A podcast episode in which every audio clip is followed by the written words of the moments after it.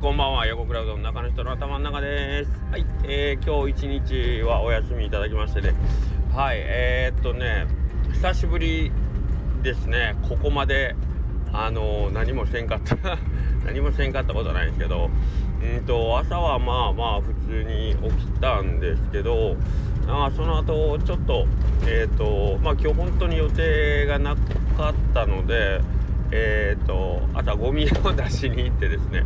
はい6時ぐらいにゴミを出しに行ってもう一回部屋戻ってきてもうちょっとだけあのあの何て言うんですかな。布団に入ってね今朝のその何休日案内休日案内それでインスタとかの休日案内とかをちょっと布団の中でもう一回これ上げとかねいかんなっていうんで休業のあれしてたらもう一回そこから寝てましたね。ほんで気が付いたらうわ10時やって。まあよく寝る僕はほんまほっといたらなんぼでも寝るんやなっていうのが休みこういう時には本当によく分かって意外とそういうのショックなんですよね。前も言ったけど僕その3年前の正月にあまりにも自分が怠け者だっていうことに気がついてそっからなんかいろいろあのそういう自分をなるべく封印しようと思ってえー、と隙間時間を作らん隙間があったら僕は多分ダラダラするっていうのがすごいよく分かってしまってそこが嫌だったんで変えようと思って2021年の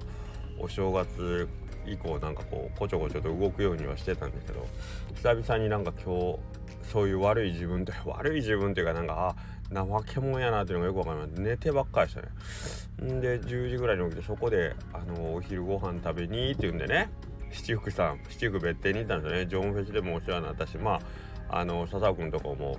あの定期的には行きたいお店なんであのあれやってたんですよね。生ハムカルボって言ってまあもともと笹尾君から生ハムライムあれパクっていいですかみたいに言われてあ全然全然パクるも何も全然やってくださいよって言ってたんだけどまあ結局そのライムじゃなくて生ハムの方で笹尾君がなんかあの、いい方向性を見つけて今日カルボナーラ的な生ハムをいただいたんで美味しかったですね。で美味しいのはいいんですけど美味しいはいいんですけどあの今日スタッフがねニヤニヤしながらあのこっち来てあ僕今日奥さんと一緒にお昼行ってたので2つ奥さんの分と僕の分、まあ、メニュー2個頼んでるんで多分スタッフそれを確認してきてどっちが横倉さんですかみたいに言ってあ僕生ハムの方って言ったら「あ分かりました」って言って「こっちですね。じゃあこっちは遠慮なく行きますね」みたいなことを言って なんか厨房戻ったらもうむちゃくちゃな量のむちゃくちゃな量ですよあれほんともともと七福別邸さ多いんであれなん別邸さんで言う何玉になるか分からんけど僕先々週ぐらいジャンボさんで8玉食べたでしょ。まあさすがに8玉ってことないけどまあ結構苦しかったもん今日食べるの。あれほんでそれの余波ではないけどうちの奥さんのも多分かなり持ってたと思う。2人とも1玉で頼んでるんですよ。1玉で。だけどあれは多分笹尾大将の嫌がらせやと思うんやけど。まあすごい量。ほんま出る頃にはもうちょっとこれ やばいなって残せんしなっていうのがあってなんとかかんとか完食して久しぶりに苦しいんだね。あのまあジャンボさんはのけでですね普通の昼ご飯であんなにお腹いっぱいになることはないっていうぐらい食べました。ありがとうございます。はい。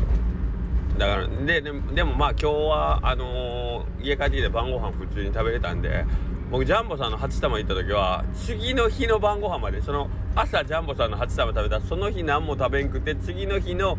晩ご飯まで何も食べんかったぐらいお腹いっぱいあったんでそこまでのことなかったです今日まあ晩ご飯食べてでもまあまあすっごい量でもう笹尾くんあれまああれ半分いじりですよね。もうスタッフなのニヤニヤ顔がたまらんかったですね。はい。まあいいんです。ありがとうございました。だから今日はもう1店舗行こうと思ったけどもうもうとてもじゃないけど無理やしもううちの奥さんもこんなに食べた こんなに食べたい久しぶりもうめちゃくちゃ食べたわとかって言ってねうちの奥さんももうちょっとびっくりしてた。んですけどね。はい。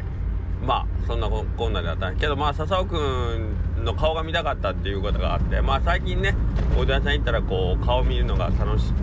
顔見に行ってるような感じっていうのは僕言ってるんですけどまあやってやっぱりあのいて気づいてくれんでも全然いいんやけど一応パッとお昼ぐらいにいたけどカウンター越しに見てあーっていう顔をしてね気づいてもらえたんでまあ良かったですね。はい。話はできませんでしたけど。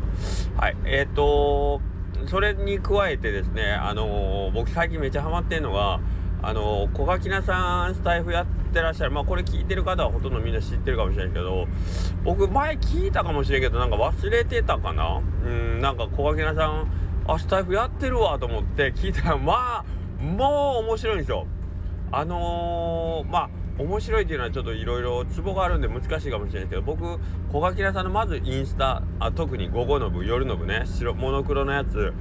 のインスタもめちゃ面白いしあれもめちゃセンスあるっていう思うのはやっぱ朝きちんと今日の営業告知するでしょ。んでそれの夜にまあ反省で今日の一日の報告みたいなのがあってあの組み合わせの方式のインスタって本当に多分あんまないんですよであれは結局あのお店の、まあ、営業報告というかあれ非常にいいなと思ってあの仕組みとしても非常に秀逸だなと思ってましてお店の案内というよりはもう店長のつぶやきに特化するような感じでお店の案内は朝晩オープンしますよろしく。でまあ新メニューがあったらまあそこも行くでしょうけどで夜はまあその日のまあ所感ですよね。それをあのあそこで報告するっていうので朝は写真で勝負昼は文章えっと夜は文章で勝負って2本立てになってるんとか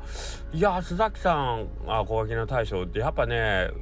そういうとこ考えてやってらっしゃるのかどうかまああのー、わかんないけどけどもともとある発想力がやっぱりいいですよね。僕はいつもなんかいいことするなと思って。で書いてある内容が特にその書簡の方はめちゃくちゃ僕のツボにはまるようなあのー、まあ読む人が読んだらちょっとギョッとするような内容であったりするかもしれんしうんまあ今フォロワーさんとかがちょっと少ないとかっていうところが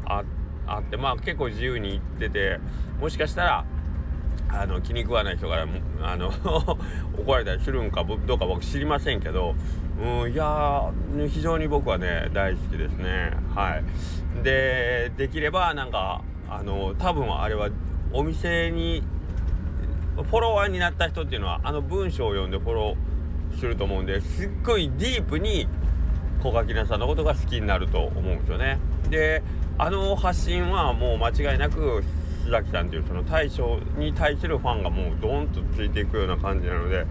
ぜひぜひ。まああとはそれがどれぐらいの人に刺さるかっていうあの横への広がりの感じなんですけど深さで言うたらもう抜群に深く掘っていけると思うんですあとは横への広がりをもうただただ期待するだけっていう感じ。でまあそのインスタ自体がすでに面白い小明さんがえーと、スタイフで言ってるんですけどまあ喋りもねあの文章もやっぱ面白いんですけどその文章のテンポ感と同じような感じで喋ってて僕あのまあこれ言ったらあれかな分かんないけど古今亭新章さんっていうまあ遠の昔亡くなったあのー、新潮さん、まあ、新潮さんも亡くなったんですけど新潮さんのお父さんですね。古今亭新章さんの語りみたいなね。えー、新書さんももう酔っ払ってもう講座で寝るような人なんですけどいやーなんかそれを彷彿させる「えー」から始まってね「えー、本日も小垣菜の期間で英検ラジオの時間です」みたいな。ほんまにもうラジオ聞いてるよ。もうずっとパーソナリティやって長いことやり尽くした後の人がもう力抜け切った状態でラジオやってるっていうぐらいの貫禄と雰囲気となんかこう持ち合わせてる。いやこの人こういう仕事やってたんちゃうかなと思うぐらい僕はあのすごく心地がいいですね。言ってる内容は何言ってるか全然わかんない全く何言ってるかわかんないけどそれでいいいいんだと思う。この人のリズムと喋りと間うん。それが心地いい。でそれが須崎さんっていう人格をすごく表しててこれはええなと本当に思う。多分それって狙ってできることでなくご本人無自覚でもうしんどいしやめたいしって言ってるんだけどもうまあやめるのはいつでもやめたらいいとは思うんですけどいや強烈なファンができます。少なくとも僕はそう思ってますけどね。はい。でえー、っとまあそのさっきの笹尾さんといい須崎さんといい結局なんかそのあこの人がいるっていうのが分かる実感っていうのがもう非常に、えー、っと僕はあの大事だなと思ってましてそれは今の時代だから大事っていうんじゃないないと思っててうんと昔本当に実際にリアルに会うとかしかえー、っとなんか人とねそのコミュニケーションする方法がなかったわ昔でも多分それは一緒だったと思うんですけどその頃はもうそれしか方法がなかったからそのことが大事だっていうことにはなかなかこう気がつかんかったと思うんだけどけどそういうことは多分おのおのみんな気づいてたとは思うんですよね。えー、っとまあうん僕昔もちょっと言ったかもしれないですけど小津安二郎の映画ってねえー、っとめっちゃ会話少なくってえー、っといやいい天気ですねっていうまあある主人公がおってその横でまあ奥さんとかが「そうですね」って返事する。でまた無言が続いてカットも変わらない、えー、そのまま2人が映ったままでもう一回「風が吹いてますね」そうですねっていうのがまあこう繰り返されたりするようなね感じのえっ、ー、とまあ映像がまあ続いたりする中。でまあ一見すごくあのー、退屈で、えー、単調でうんなんかこうまあ見てる方としたらなんかこう間延びしてるような感覚が感じられるかもしれないけどあれとかも結局はまあ僕がいてその横に、えーと、誰かがいるっていうその存在を確認し合うこの両者の関係性みたいなのをあの表してるんだと思うんですねそのおじさんから言うと。でそれが、えーと、人間としての営みというか僕たちが生活するっていうのは結局そういうことだよっていうことをまあ示してるような感覚をみんなが共通観念として受けてるからオズがすごいとか世界のオズまあ世界のオズ っていう言い方が一般的かどうかわからんけどまあ巨匠としてね名を残すような作品をたくさん作れたと思ってるんですね。だからえーと、自分が一人じゃないという確認のために、えー、他者は存在しとってそれがいることがありがたいというそれが確認できることが、えー、話してる内容であったりとか、えーと、その人の、えーとまあ、人格とかも大事なんかもしれんけどけどまあ私は一人じゃない。そして、えーと、あなたの存在に私が気づいてますっていうことをこう伝えてくれる、えー、人がねそばにいるっていうことが実は一番え、ー、とまあ安心であったり、えー、楽しかったりするっていうことなんじゃないかなっていうのをまあはるか昔のねえ、ー、とまあ映画好きだった頃にねいろいろ映画見てた頃に、うん、あの映画論とかを読んでたらそういう風なことを書かれててまあそう本当にそうなんだろうなというのは思ってるんです。まあそのこの年になってそういうのが改めてね、えーと、実感としてあるっていうのが今日あのー、まあ、笹尾君のお店に行って大将にの顔をちらっと見れるとかで、えーと、この前のあの 高松ミーティングとかでねよくよく考えたらさ観音寺から来なくていいんですよ綿棒君とか美和子さんとか。っていうのは別に今僕らも Zoom とか使ってミーティングで話の内容だけを伝え合うんであればね、えー、そういう感じで会議であったりとかミーティングっていうのは多分できやろうと思ったらねできるんだけどわざわざ集まってくるんですよね。本当にまあよくよく考えたら多くの時間考えたらもうねほぼ仕事終わってからの時間をそれで全部なくなるんで効率が悪いっちゃ悪いかもしれんけどけどそれはえっ、ー、と、まあ、生身のその彼ら彼女らをえー、っと、まあ、確認し合うというんでそこがすごくやっぱり大事なんかなと思うんですね。うんまあもしくは 清水さんっていう古い人が Zoom の使い方がわからないからっていう 話も、まあ、僕も使いませんけどっていうこともあるかもしれんけどけどやっぱりあの、実際に会うっていうのは大事っていうのはみんなももう実感としてあるでしょうしね。はい、で実際に会わないまでも僕はその須崎さんのその肉声で語るラジオえーと、言ってる内容はともかくとよく分かんなかったとしてもあの喋り口調まあ空気感雰囲気っていうのがすごく伝わってあ須崎さんっていうのが実在するそしてその人が喋ってるっていうことが分かるのが僕らにとっては非常にもうすでにエンタメになりうるっていうね。うんやっぱこの感じっていうのはやっぱりああと思いますね。うんなんかどうなんでしょうか。皆さんがそういうふうにえっ、ー、と日々ね過ごす中で多分感じる瞬間っていうのはいろいろあるんでしょうけどまあなんか今日お休みで実感したのは自分がやっぱり怠け者そうそう怠け者ついでで言えばね僕帰ってきてご飯食べ出かけてご飯食べてもう一回家帰ってほんでからまた寝てましたからね。どんだけ寝んねんみたいな、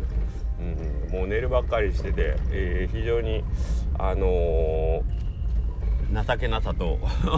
あの何ていうかね反省反省感で後悔みたいなのがもあったりはしたけどその分けども体力的には多分結構回復しましたけどなんか寝だめできないとか言うけどね。あの寝だめというかだから気持ちの問題じゃないですか。あ俺今日めっちゃ寝たし明日絶対元気だろうっていう。その気持ちがなんか明日の活力をすごい出してくれそうな気がするんで寝だめっていうその体力的な問題よりも気力的な部分ではだいぶ回復できたかなと思うんでよかったかなと思います。もう雑談ばっかりで申し訳ないんですけどもまあ今日はそんな感じでえっ、ー、と気力も体力も結構回復したと思いますんで、えー、またまた週末頑張りたいと思いますのでまた皆さんよろしくお願いします。失礼します。ありがとうございます。